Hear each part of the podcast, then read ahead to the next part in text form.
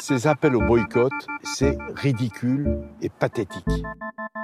Cette décision, elle a été prise dans un autre contexte climatique. Donc pourquoi aujourd'hui on va prendre en otage le spectateur en disant ne regardez pas la Coupe du Monde?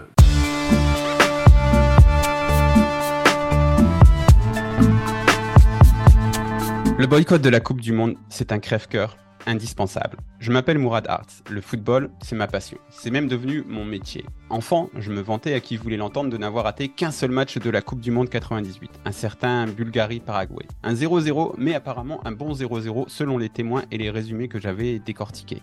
Je rêvais que l'on me demande quel était le meilleur buteur de la Coupe du Monde 1978 parce que je les avais tous appris par cœur. Personne ne me l'a jamais demandé. Tristesse. Sachez tout de même qu'il s'agit de Mario Kempes. On ne sait jamais, ça pourrait vous servir. Comme de savoir qu'en 78, le mondial était déjà organisé dans une dictature. Ça aussi, ça pourrait servir. Bref, vous l'aurez compris, boycotter une Coupe du Monde n'est pas un plaisir. Et pourtant, il est hors de question que je cautionne le fiasco qatari.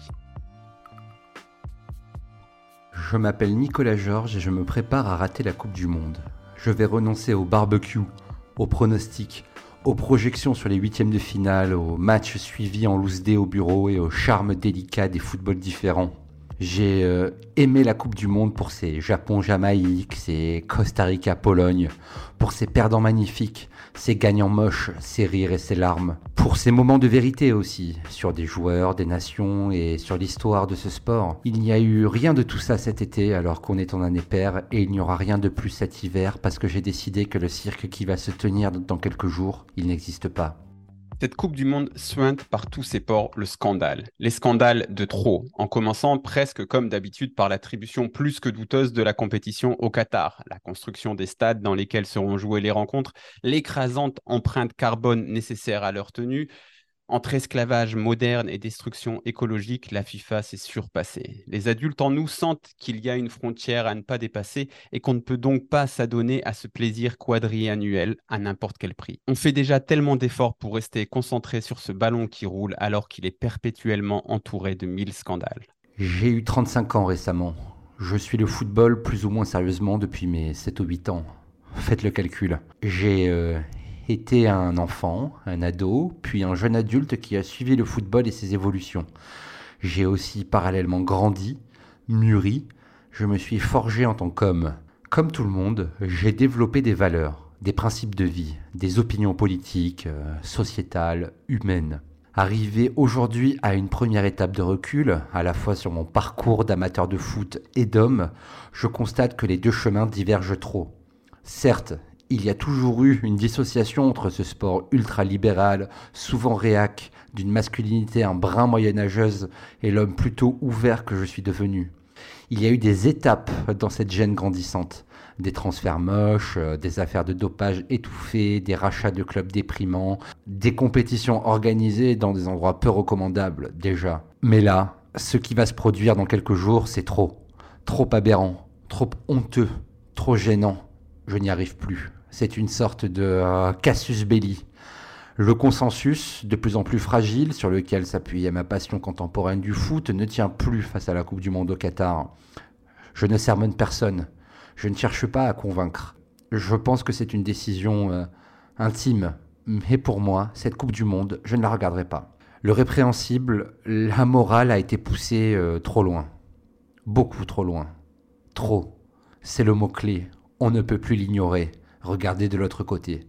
Et pourtant, nous sommes renvoyés dans nos cordes par les présidents de fédération, les ministres et même les éditorialistes foot qui nous reprochent souvent le timing de ce boycott il aurait fallu boycotter l'événement dix ans avant qu'il n'ait eu lieu. Il nous est renvoyé à nous, les boycotteurs, l'image de petits bourgeois incapables de comprendre la magie du football, ou au mieux se drapant dans des valeurs de circonstances et manquant de cohérence. Pourquoi vous ne boycottez pas McDonald's et les ballons de football aussi si vous êtes vraiment cohérent? Et d'abord, tous les pays sont un peu corrompus, un peu sales, non? Thibault Leplat fait lui aussi partie du camp des anti-boycotts, mais sa position est un peu plus élaborée due à sa formation de philosophe impactant franchement sa vision du football qu'il défend depuis quelque temps dans l'afterfoot, par exemple, mais aussi sur SoFoot ou encore dans les colonnes de Libé. Il est notre premier invité, celui à qui l'on souhaite confronter notre vision de l'événement. C'est parti, entretien. Moi, ça, ça me choque, d'accord. Mais moi, ça ne va pas m'empêcher d'aller à la Coupe du Monde de football. J'ai pas du tout l'intention de la boycotter. J'y vais. Bonjour Thibault, merci d'être à nos côtés pour ce premier épisode. Salut Morad.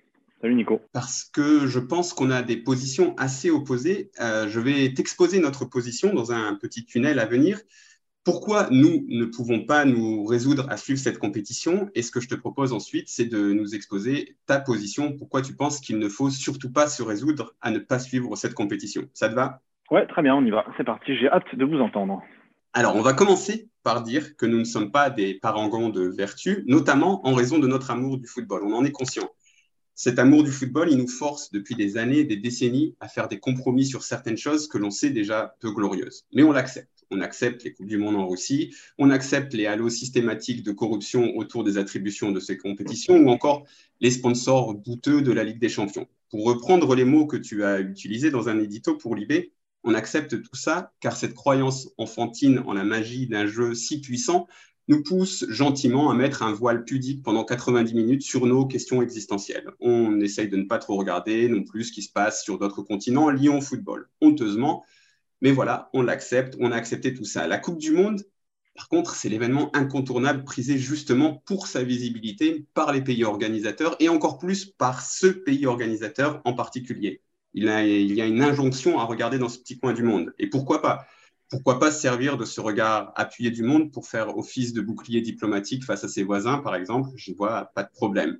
Mais par contre, je ne peux pas, je ne peux plus faire semblant de ne pas voir le reste. Le reste, sont les, morts, le gâchis écologique, qui est déjà acté, qu'on ne va pas changer. Ça, c'est déjà acté. Il y a déjà eu ces morts, il y a déjà eu ce gâchis écologique. Le reste, il est trop horrible. Mes questions existentielles ne sont plus simplement ignorées, on leur crache à la figure. On parle d'esclavage moderne, d'aberration écologique dans ce contexte d'alerte écologique mondiale qui viennent s'ajouter aux plaies habituelles liées à ces compétitions. Et on nous demande de regarder ça avec joie et félicité on trace une nouvelle frontière, en fait, du dégueulasse, et on nous demande d'accepter cette nouvelle frontière, parce que c'est du foot et qu'on adore ça. Cette nouvelle frontière, elle a d'ailleurs été tracée que dans ce but-là, nous permettre de regarder ce spectacle. Elle est justifiée, même cette nouvelle frontière, par l'existence du tournoi, vu que finalement, le seul pouvoir que l'on a, nous, dans cette histoire, c'est notre toute petite surface médiatique et notre regard que l'on décide de donner à ces matchs, ces sponsors, cette organisation mondiale qui a accepté cela eh bien, on se dit qu'on va utiliser ce petit pouvoir et on le retire. Donc voilà, en gros, notre position. Et maintenant, je vais te laisser t'exprimer et nous donner ta position par rapport à ce boycott. Euh, bah, D'abord, euh, dire, euh, comme tout le monde, qu'il y a un malaise. Le malaise, il est évidemment présent. je vais te dire, c'est même plutôt une bonne nouvelle, quoi qu'on s'en inquiète, des conditions économiques, des conditions environnementales, euh, des conditions euh, juridiques même de cette Coupe du Monde-là, les conditions d'attribution. Euh, voilà 12 ans qu'on en parle, voilà 12 ans qu'on s'étonne que cette Coupe du Monde ait pu avoir lieu, 12 ans qu'on est que le, le, Qatar est dans le, dans le, sous le feu des projecteurs en matière de football et en particulier sur, cette organisation de la Coupe du Monde. Donc c'est quelque chose qui n'est pas véritablement nouveau en réalité, le malaise. Euh, simplement, ça a pris des proportions plus larges parce que depuis quelques mois, je crois qu'il y a un effet lié peut-être aux conditions climatiques de cette année, euh, un effet euh, d'accentuation du ressenti à l'égard des, échéances climatiques, si je puis dire. Et en même temps, s'ajoute à ça, qui est un peu contemporain, mais qui s'ajoute à ça, un aspect générationnel aussi. Donc il y a euh, un télescopage entre euh, un été extrêmement, extrêmement chaud, extrêmement dur, des, bouleversements euh, climatiques et un événement qui semble complètement déconnecté en réalité des nouvelles considérations ou des nouvelles prises de conscience climatiques. Sur ce plan-là, il y a effectivement un malaise qui est patent et auquel il faut, faut prêter attention. Moi, je ne détourne pas du tout d'un revers de main euh, ces, préoccupations, évidemment qu'elles sont là. Euh, évidemment qu'on s'intéresse aux droits humains, évidemment que c'est préoccupant, évidemment que d'avoir la lapidation dans le code pénal, euh, que l'homosexualité soit punie de 7 ans d'emprisonnement au mieux et sinon de, peine de mort au Qatar, évidemment que les conditions de travail sont extrêmement préoccupantes. Évidemment. personne, personne ne l'a jamais nié en réalité ça. Ce qu'on a apporté simplement récemment, ce sont des éléments objectifs euh, et un certain nombre de témoignages et de, choses qui s'accumulent sur les conditions euh, d'organisation de, cette Coupe du Monde. Ça, c'est évident, ça, tout le monde est d'accord là-dessus. Donc la question est de savoir, une fois qu'on sait ça, qu'est-ce qu'on fait? Moi, ma position, c'est pas de dire, bah, une fois qu'on sait ça, bah, je regarde pas. J'éteins la télé, je vais faire autre chose, je, je joue au tennis ou, euh, ou je vais faire autre chose, regarder Colombo, comme dirait Cantona, ou, soit aller à la piscine, j'en sais rien, enfin faire, faire, faire d'autres choses en espérant que ça change quelque chose, éventuellement, ça puisse faire baisser les audiences ou, euh, ou dissuader certains gouvernements euh, d'organiser cette Coupe du Monde-là. Moi, je considère, parce que, que historiquement, géopolitiquement, philosophiquement, c'est une, une, position qui est intenable. Elle n'a de valeur que politique. C'est-à-dire qu'elle elle est une, forme de, pour certains, euh, d'affichage politique. Elle est une, forme de jalon qui permet euh, au débat politique de, se structurer. Le débat politique français s'est structuré très simplement autour de la question du boycott entre la gauche et l'extrême gauche, si je puis dire, et euh, il sert de marqueur en réalité maintenant à des positionnements politiques. Ce n'est pas pour rien que ce sont évidemment des, mairies de, gauche ou euh, NUPES, ou je ne veux pas dire extrême parce que je ne voudrais pas être insultant, mais ce que je veux dire, c'est disons qu'ils sont plus sur des, positions plus radicales, qui se sont manifestées de plus radicalement à l'égard du Monde-là. Le problème, c'est que euh, avoir un, affichage politique, un positionnement politique, c'est parfaitement compréhensible. On ne peut pas le reprocher à un homme politique, c'est son rôle hein, d'être opportuniste. Euh, mais la question qu'on doit se poser, moi, en tant que euh, penseur, en tant que euh, philosophe, je me dis, mais quelle est, le, la portée conceptuelle, philosophique et euh, historique d'un tel geste? Si qu'est-ce que ça vaut Quelle est la valeur d'un geste dont on sait qu'il n'aura absolument aucune conséquence? Tout simplement, pourquoi? Parce que ce débat, l'intensité du débat sur le boycott n'a aucun égal, dans je ne sais pas dire dans le monde, en tout cas en Europe. C'est un sujet qui est abordé dans d'autres pays, mais il n'y a qu'en France que ce sujet est aussi aigu et aussi pointu. Et là, là-dessus, je ferai une hypothèse. Je pense que ce, débat est pointu, ce débat est aigu en France, pas pour des histoires liées pas à l'organisation de ces Coupes du Monde, parce qu'on pourrait dire la même chose sur la Coupe du Monde 2018, on pourrait dire la même chose sur, le Paris Saint-Germain lui-même.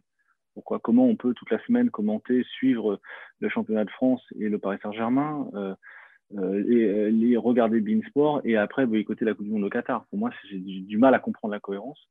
Euh, mais je ne crois pas que ce soit vraiment là. Je pense que, en réalité, le problème, c'est un problème strictement français qui est de mauvaise conscience à l'égard du Qatar à l'égard euh, de, des influences du Qatar en France, euh, de, son positionnement économique, de sa présence dans les grands conseils d'administration, de sa présence politique depuis 10 ans, 10, 12 ans.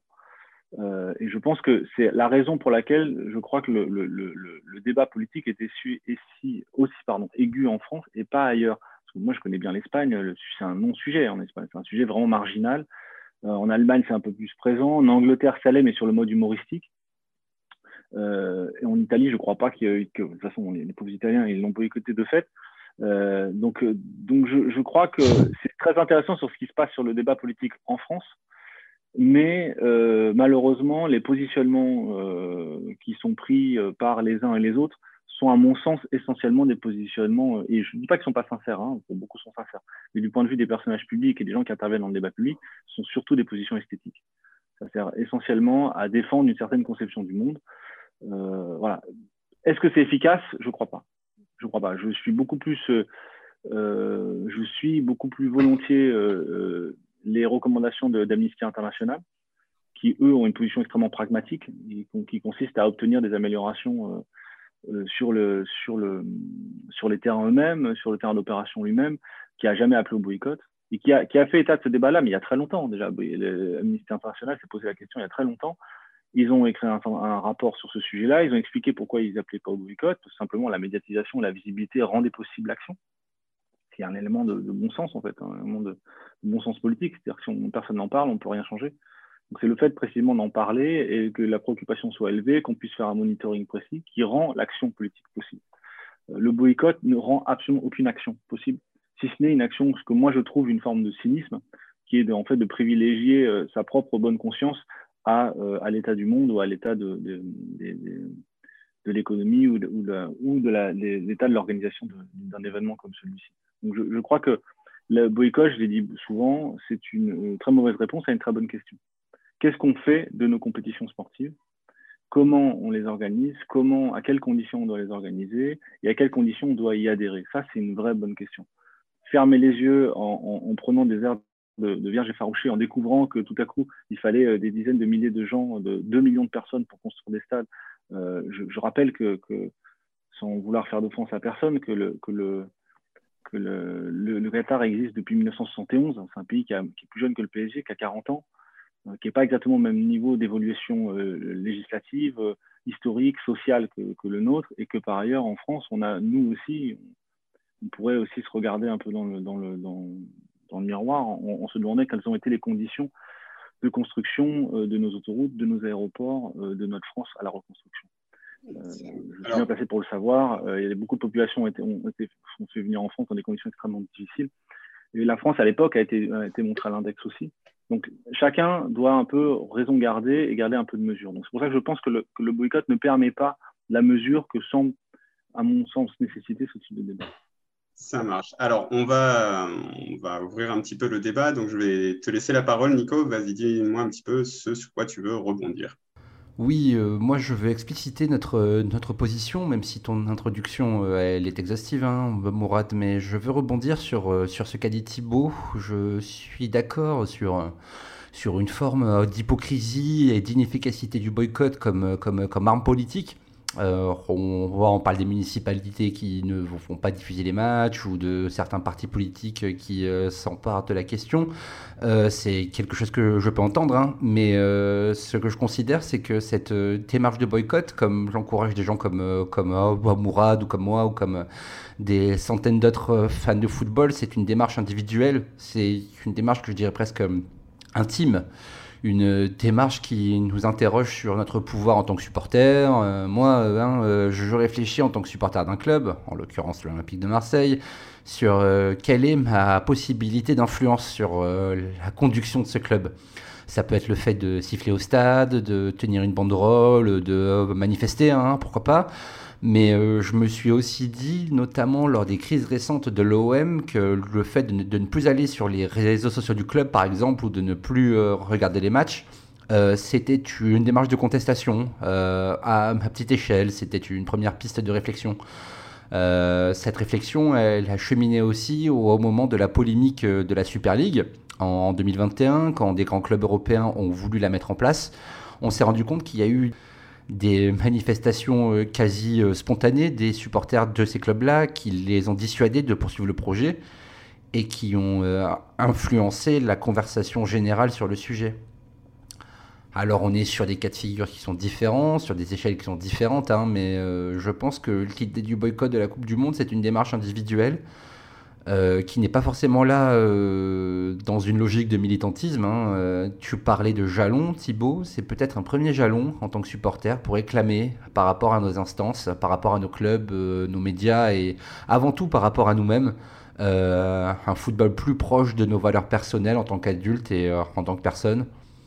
Je vois moi le boycott comme une façon de mettre en adéquation mes, mes, valeurs d'adulte et le football comme il est en train de devenir tout simplement. Et pour, euh, si je peux me permettre de rajouter quelque chose, je, parlais, donc euh, quand j'exposais notre position, de, limite. En fait, il y a aussi cette idée de limite, parce que je ne suis pas, enfin, même pour être plus personnel, moi, je suis marié avec une Ukrainienne, donc la crise en Ukraine, je la vis, je la vis vraiment personnellement, et je, je, me dis, mais jusqu'où je vais accepter euh, j'ai accepté la Coupe du Monde en Russie. Je vivais en Ukraine lorsque, lorsque la Russie envahi la Crimée et a commencé cette guerre en Donbass. Donc, je sais, je, je, je, sais de première main ce que je suis capable d'accepter pour le foot. Et là, je me dis, mais, mais là, on, dépasse encore une nouvelle limite. On dépasse encore une nouvelle limite. Je pense que, et, et là où je ne suis pas d'accord aussi avec le, le, comment dire, le zoom qui a été mis récemment sur cette, cette, position de boycott avec toi, c'est que oui, il y, a eu, cet été, mais en fait, ce qui fait que l'on parle beaucoup du boycott également, alors oui, peut-être qu'il y a eu cet été très difficile au niveau écologique, mais c'est simplement le fait que l'on arrive à l'événement en réalité, qu'on ne peut pas boycotter un événement euh, dix, ans avant. Tout ce que l'on peut faire euh, dix ans avant un événement, c'est euh, ben, de, parler des, de, parler des choses qui ne vont pas avec cet événement, ce qui a été largement fait. Donc voilà, ça fait beaucoup, beaucoup d'éléments qu'on envoie de ton côté, Thibaut, donc je, te laisse, je te laisse reprendre la main. Non, non, mais je, je, comprends parfaitement la, préoccupation. Ce que, ce que moi, je voulais, voulu dire, peut-être je ne l'ai pas dit assez clairement, mais c'était que c'est que c'est pas parce que tu, tu appelles pas au boycott que tu n'es pas préoccupé par la situation. Bien au contraire. C'est là où moi je, je, dénonce un peu la position du boycotteur, c'est du boycotteur hégémonique, euh, qui consiste à penser qu'il est le, le gardien d'un certain nombre d'un ordre moral, qu'il est le qu'il est celui qui va va euh, sauver euh, sa conscience et qui est le seul à avoir les mains propres. c'est une position que je trouve pour le coup inacceptable. Euh, parce que autant j'entends, la position qui consiste à dire euh, c'est un boycott intime, même si je pense qu'elle n'est pas, valable, mais je, je, je on pourrait la contester rationnellement, mais, logiquement. Mais je la comprends d'un point de vue individuel. Mais la position qui consiste à faire la leçon, en gros, euh, celle-là, elle est particulièrement malvenue. Parce que, et, et parce qu'elle, généralement, elle, elle, elle supporte pas la contradiction. Euh, et elle supporte très mal qu'on lui renvoie le fait que bah, la cohérence est aussi un principe euh, euh, moral. Quoi. Enfin, tu peux pas avoir une, une, un boycott à géométrie variable. Quoi. À partir du moment où, tu, où, tu, où tu, euh, tu, ouvres la porte du boycott, bah, tu ouvres la porte du maximalisme, et auquel cas il y a assez peu de choses, assez peu d'événements qui vont, qui vont euh, euh, être épargnés euh, par le maximalisme. Quoi. Parce que maintenant, à partir du moment où tu, tu, tu boycottes cet événement-là, il va être très difficile ensuite de justifier le fait que tu suives euh, le, le, la Ligue 1, que tu suives le Paris Saint-Germain. Euh, regarde la, réaction des, des, des, supporters à Newcastle au moment où ils sont fait racheter par MBS et par, oui, oui, les Saoudiens. On, peut la déplorer, on peut la déplorer, mais ils ont dit euh, we have our back. Ils étaient contents. Oui, oui, mais c'est là où je suis. C'est que c'est très ambigu en fait. Ce que, ce que je, ce que je veux te dire, c'est que je, je, je, moi, je, je refuse de simplifier le débat en disant euh, d'un côté les aveugles, imbéciles, heureux, et de l'autre côté euh, ceux qui ferment les yeux et qui, sont, qui vont enfin sauver, euh, sauver la face et qui, eux, ne sont pas concernés par, par, les, par les, les compromissions avec le Qatar. Alors, les compromissions avec le Qatar, on les, a tous les, on les a tous les jours. Là, si tu as du gaz chez toi, tu as, du gaz qatari chez toi. Justement, les compromissions, elles sont là tous les, tous les jours. Mais, mais, justement, c'est là où je trouve que bah, ta position est un peu maximaliste, pour reprendre, euh, pour reprendre ton mot, puisque comme moi, je préfère parler de, de, frontières parce que je suis conscient du monde dans lequel je vis et je suis encore plus conscient en tant que, que journaliste du, du monde du foot. Et je sais qu'il est crade, je sais qu'il est. J'ai utilisé euh, le mot dégueulasse et je sais qu'il est dégueulasse. Le monde du, euh, du, du, foot business, il est dégueulasse. Et moi, je m'interroge beaucoup en effet sur la, joie que peut, euh, que peut représenter un but de Patrick Bamford à Aston Villa, la joie que ça me, procure euh, face à avec le maillot Patrick Bamford qui porte le maillot d'un club qui est en partie racheté euh, par le Qatar. Je m'interroge là-dessus et donc euh, je, mets une certaine frontière. En fait, il y, a, il y a vraiment cette idée prégnante chez moi de, de frontière par rapport au Qatar et du fait que là, on est dépassé, on est dépassé des frontières et que ce n'est absolument plus tolérable, qu'il y a des choses qui n'étaient déjà pas tolérables, mais avec lesquelles j'ai euh, joué, j'ai joué ma moralité à jouer, j'en suis, assez peu fier, et, en tant que, supporter de, l'OM, Nico te dira aussi que, notre passé, il y a aussi beaucoup de choses à revoir dans, notre passé. Donc, toutes ces choses-là, en fait, ce sont déjà beaucoup de, ce sont déjà beaucoup de frontières. Et là, on est en train d'en franchir une nouvelle. C'est-à-dire que toutes les coupes du monde ont toujours, enfin pas tout, enfin une grande, une grande, partie des coupes du monde a déjà été entachée de scandales. Certaines ont été utilisées, dans, ont été organisées dans des, dans, dans des dictatures horribles comme, comme 78. Donc tout ça, on le sait, mais là, mais là, en fait, ce qui est, ce qui est déjà fait, c'est qu'il y a plus de, il y a eu des morts, et en plus de ça, on est dans un, dans un climat d'urgence climatique. On rajoute toute la dégueulasserie habituelle à laquelle on s'est habitué, on rajoute encore deux, trois couches, et on se dit, ben, continue, continuons comme ça, on va, parce qu'on sait que rien ne va changer. Donc on, sait très bien. je crois que sur ce, sur ce plan-là, je crois qu'il y, a un élément dont on n'a pas parlé, qui est d'ajouter le fait que qu'on se rend compte que cette Coupe du Monde est en fait une Coupe des mondes. et qu'on a voulu un événement universel, on a voulu un événement rassembleur, on a voulu un élément qui, autour du sport le plus universel possible, on l'a. On a ce que c'est que l'universel, c'est-à-dire pas du tout de l'uniformité, c'est-à-dire des mondes qui vivent pas du tout à la même vitesse et qui sont pas du tout au même moment de l'indignation, au même moment historique. Euh, le simple fait qu'un pays qui soit, euh, un État qui soit créé en 1971, accueille une Coupe du Monde en plein désert et soit fier de le faire, on ne peut pas dénier ça euh, fait aux Qataris, soient fiers d'organiser cet événement-là. Ils ont bien le droit, ils le font certainement très mal, mais, mais ils sont fiers de l'organiser et ne voient à peine le problème. On dit déjà beaucoup sur la différence euh, dont qu'on a chaque aire géographique, chaque pays, chaque culture, la manière d'aborder ces enjeux-là. Euh, on est face à des pays qui sont en gros, alors je ne vais pas faire d'historicité, je ne veux pas considérer que chacun a la même évolution, mais comparé au moins avec des éléments objectifs, euh, le, Qatar est à un niveau de développement, au niveau de, historique de développement, comme nous on l'était dans les années 60, c'est-à-dire euh, d'hystérie de la voiture, d'hystérie de, de, la consommation, euh, d'optimisme à l'égard de la technologie, de la technique, sans doute à tort. Je ne sais pas, je ne me prononce pas, mais simplement, on ne peut pas mettre tout le monde sur le même plan. Nous, on a des sociétés occidentales qui ne sont pas dans un même moment historique, c'est moins qu'on puisse dire. On est dans autre chose. Nous, on est dans quelque chose de plus, qu'on appelle l'éco-anxiété maintenant, ou une forme de mélancolie liée, liée à, la désorganisation, liée euh, à peut-être une forme de, décadence culturelle, euh, en tout cas ressentie, euh, qui fait qu'on a des sociétés beaucoup plus déprimées que les sociétés plus jeunes, euh, moyen-orientales, qui, elles, euh, sont remplies de pétrole. Euh, remplies Je dis pas que c'est bien, ni que c'est mal. Je dis simplement qu'on on a là, un, pourquoi dans cet événement, ça, pourquoi la question du boycott arrive là, elle vient aussi du fait qu'il y a un télescopage entre ces différentes conceptions. et que ce que dit la FIFA quand elle dit on veut offrir la Coupe du Monde à, à, une autre ère géographique, au monde arabe, c'est la première fois qu'ils ont une Coupe du Monde, ils n'en ont jamais eu alors que c'est un des pays les plus consommateurs de football, il faut l'entendre cet argument aussi faut l'entendre et, il faut entendre aussi les conséquences que, ça, que, cette, décision euh, entraîne avec elle euh, et dans laquelle la France a eu un poids fondamental. Donc euh, il, faut, comprendre que oui, le football étant un, objet universel, il est maintenant une sorte de miroir, une sorte d'instrument de, ce télescopage entre différentes cultures, différents moments historiques, différentes aires géographiques. moi, c'est ce qui m'étonne le plus, c'est de voir la réaction euh, des, Qataris à l'égard de l'opinion publique française, en s'étonnant en fait qu'il y ait une telle, une telle, euh, ils ont appelé ça une agressivité euh, de l'opinion publique à, leur égard. Et c'est intéressant de voir cette réaction-là parce que effectivement, d'un côté, on dit bon ben pourquoi vous découvrez un peu l'eau chaude? On veut dire bon bah oui, oui effectivement.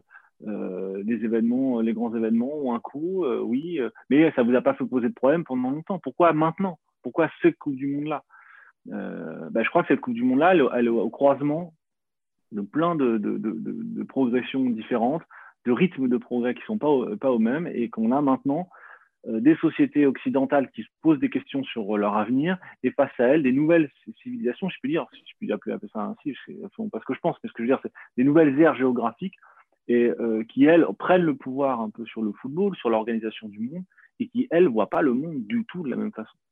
Euh, et ça, il va falloir le voir aussi. Euh, et qu'on ne peut pas euh, faire de l'écologie tout seul. On ne peut pas faire une Coupe du Monde tout seul.